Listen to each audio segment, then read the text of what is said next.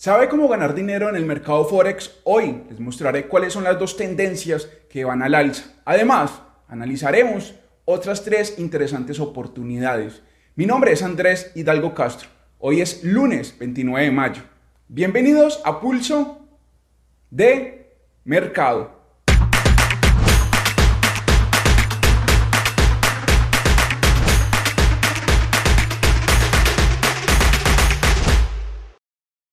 Antes de empezar, recuerde, esta no es una asesoría, tampoco son recomendaciones de compra ni de venta. Las proyecciones que haré y las ideas de trading que voy a compartir son mi opinión. El contenido de este material es meramente educativo. El Eurolibra está muy cerca de ir a la baja y los traders están por aprovechar este interesante movimiento. ¿Cuáles son mis argumentos técnicos? ¿Cuáles son también los precios neurálgicos? ¿Qué está sucediendo con el promedio móvil de 200 en esta paridad? A continuación, analicemos estos detalles en el Eurolibra. Voy a ejecutar una operación a la baja en el Eurolibra una vez perfore, naturalmente a la baja, el 0,8650. Niveles claves en el Eurolibra, el 0,8700, el ya mencionado 0,8650 y también hay que tener muy en cuenta el promedio móvil de 200 que está funcionando como una resistencia móvil, por ponerle algún nombre. Noten aquí en pantalla cómo está respetando el promedio móvil de 200, que es la línea amarilla que observan. ¿Cuál es mi idea de trading? Es muy simple. Una vez el precio se ubique por debajo del 0,8650, ejecutaré una operación hacia el 0,8550 y otro objetivo que va más allá son los 0,8400. Pero vamos por paso. En el euro libra es muy importante el marco de tiempo de dos horas para mi plan de trading. De hecho, como ustedes ven, en este marco de tiempo el promedio móvil de 200 está funcionando como resistencia. Debe de seguir sucediendo esto. El precio en gráficos de dos horas no puede cotizar por encima del promedio móvil de 200. De lo contrario, esta narrativa que les estoy compartiendo la voy a desechar. Pero en este momento sigo con, mi narrativa de que el euro libra se, se perfila hacia el 0,8550, 0,8400. Sobre el promedio móvil de 200, si una vela de dos horas cierra por encima del promedio móvil de 200, el precio debe reaccionar nuevamente a la baja. Si los alcistas posicionan el precio por encima del promedio móvil de 200, como ya les he dicho, pauso mi narrativa bajista y realizaré un nuevo análisis técnico. Como ya les mostré aquí en pantalla, el 0,8400 y el 0,8550 fueron resistencias, soportes importantes que ahora van a jugar un rol trascendental. Se disparó el dólar yen, pero ¿cómo aprovechar este movimiento alcista? ¿Cuál es la resistencia a observar y cuál es el objetivo de los alcistas? Hoy aquí en Pulso de Mercado les voy a explicar qué plan de trading tengo en esta interesante paridad. A continuación, analicemos el dólar yen. Ya les voy a mencionar cuál es el gran objetivo en el dólar yen, pero primero examinemos estas resistencias en la paridad ya mencionada. El promedio móvil de 200 está funcionando como soporte. Es un promedio móvil que siempre observo cuando estoy tratando con una tendencia fuerte al alza o fuerte a la baja. En este caso tenemos una orientación alcista. El dólar ya en la semana pasada perforó la resistencia que ven aquí en pantalla y ahora los alcistas han logrado posicionar el precio por encima de ese nivel. Escuchen muy bien, el gran objetivo en el dólar yen son los 142.00. En el video pasado les estaba hablando de que me iba a posicionar, o mejor, me posicioné al alza en esta paridad alrededor de los 138.00. Voy positivo. Repito, mi profit está en los 142.00 y le recuerdo que esta no es una asesoría y tampoco son recomendaciones de compra ni de venta ni una señal les estoy contando que el dólar yen tiene una alta probabilidad de llegar a los 142.00. ¿Y por qué? porque tenemos una tendencia sana al alza. ¿Por qué digo que tenemos una tendencia sana al alza? Por cómo se ha comportado el precio con el promedio móvil de 200 y también podemos ubicar un MACD 377 para ir evaluando qué tan sana está esta tendencia. Un promedio móvil de 28 sería también un indicador interesante para seguir la tendencia. Cada que una vela bajista perfore a la baja el promedio móvil de 28, el precio debe reaccionar enseguida al alza. Vela bajista que perfore el promedio móvil de, 28 y la siguiente vela debe reaccionar al alza. Esa debe ser la dinámica en el dólar yen. Y, naturalmente, el precio debe de sostenerse por encima de los 138.00. Así que los indicadores a vigilar, MACD 377-61050, promedio móvil de 28. Y el gran objetivo para quienes estamos comprando en el dólar yen son los 142.00. Voy a anunciar aquí en pulso de mercado cuando el dólar yen llegue a los 142.00, ¿qué voy a hacer? Gracias por su tiempo. Está al alza el canadiense yen. Los traders compradores están teniendo unos días muy positivos. El precio se ha ubicado por encima de los 103.00 y se está acercando poco a poco a un antiguo soporte, que por cierto será el objetivo de los compradores en el canadiense yen. A continuación, revelemos cuál es ese soporte y qué nos espera en los próximos días en el canadiense yen. En el canadiense yen no alcancé a entrar porque estaba esperando que el precio llegara a los 101.00.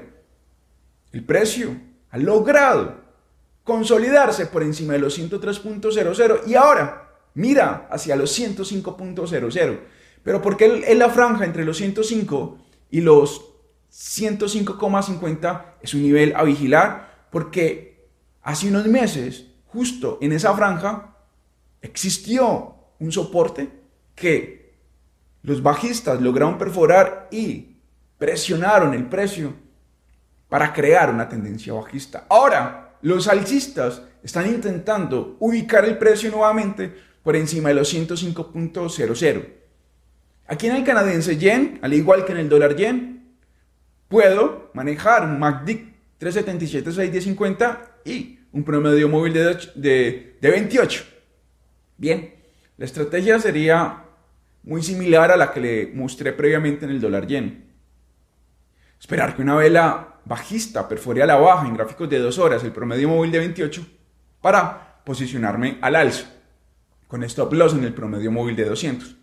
Pero bueno, vamos avanzando con el análisis del canadiense yen. Eh, pues en esta paridad no logré entrar, a diferencia en el dólar yen donde sí alcancé a comprar, me quedé esperando, como ya les dije, los 101.00. Para quienes están comprando en el canadiense yen, les comparto aquí mi análisis técnico. La tendencia está sana, hay un movimiento fuerte y desde mi punto de vista, desde mi opinión, no es buena idea ir en contra de esta tendencia. Atención, repito, no es buena idea ir en contra de este movimiento alcista. Entrar a vender e insistir con esa dinámica de, ir short, de ir a la baja, puede ser muy tóxico. Porque esta tendencia con el pasar de las horas está tomando cada vez más fuerza. Así que indicadores a vigilar, promedio móvil de, 28, promedio móvil de 200 y el MACD. ¿Logrará el canadiense llegar a los 105.50? El pasar de los días nos dará la, la respuesta. Subió de una manera rápida el euro neozelandés. Llevaba varios días en manos de los bajistas. No obstante, bastó con unas cuantas horas para que los alcistas impulsaran el precio hacia el 1,7500. Esto significa que los alcistas seguirán teniendo el control o será que los bajistas volverán a presionar el precio a la baja desde, los, desde el 1,7500. A continuación mostremos qué podría pasar en los próximos días en el euro neozelandés.